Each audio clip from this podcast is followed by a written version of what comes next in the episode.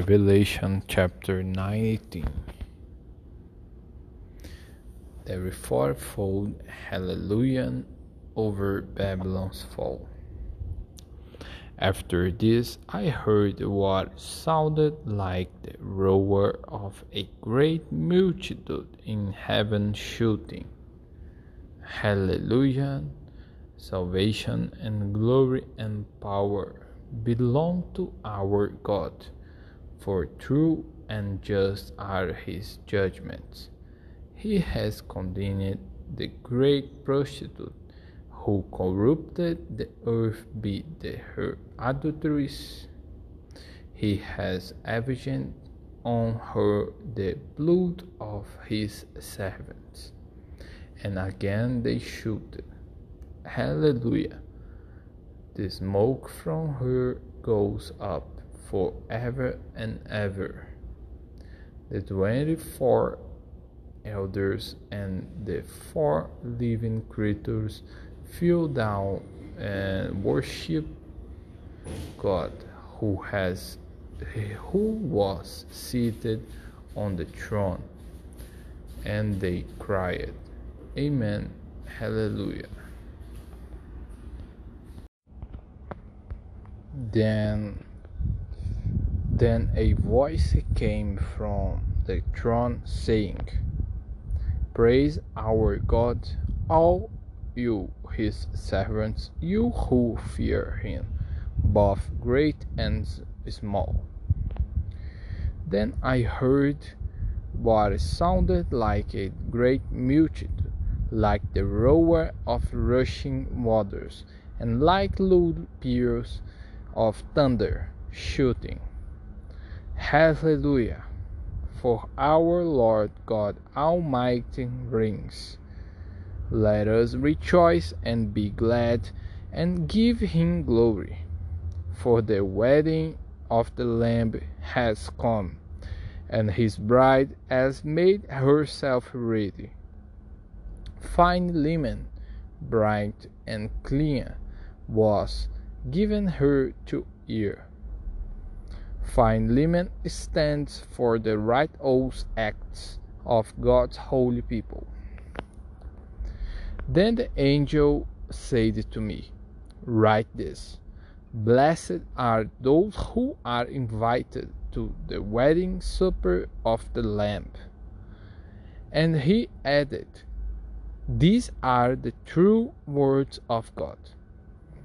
At this I fell at his feet to worship him. But he said to me, Don't do what don't do that. I am a fellow servant with you and with your brothers and sisters who hold to the testimony of Jesus.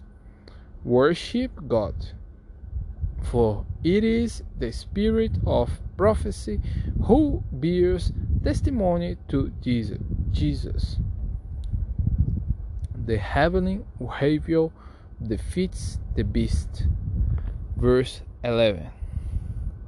I saw heaven standing open, and there before me was a white horse, whose rider is called Faithful and True. With justice he judges and wages war. His eyes are like blazing fire, and on his head are many crowns. He has a name written.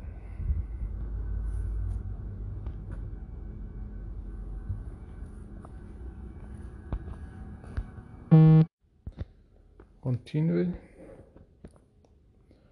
on him that no one knows but he or himself. He is dressed in a robe dipped in blood, and his name is the Word of God. The armies of heaven were following him, riding on white horses and dressed in fine linen, white and clean. Coming out of his mouth is a sharp sword with which to strike down the nations. He will rule them with a iron scepter. He treads the winepress of the fury of the wrath of God Almighty. On his hobo and on his thigh he has this name in writing. King of Kings and Lord of Lords. And I saw an angel standing in the sun who cried in a loud voice to all the birds flying in midair.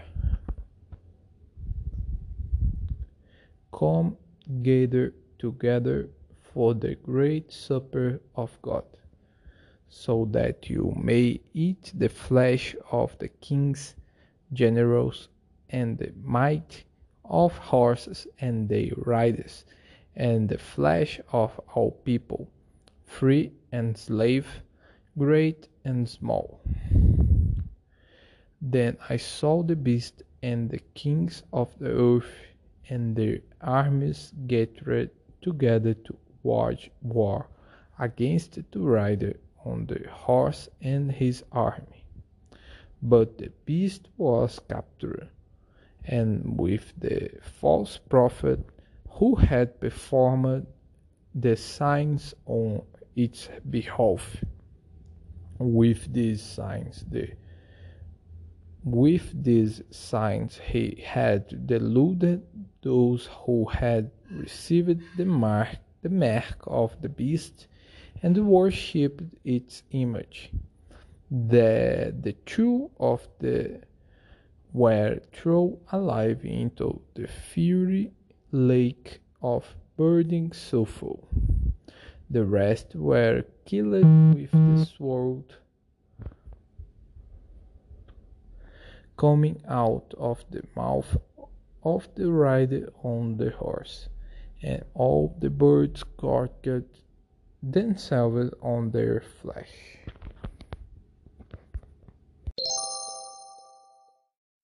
Jesus be the Lord of your life. Lesh Leha.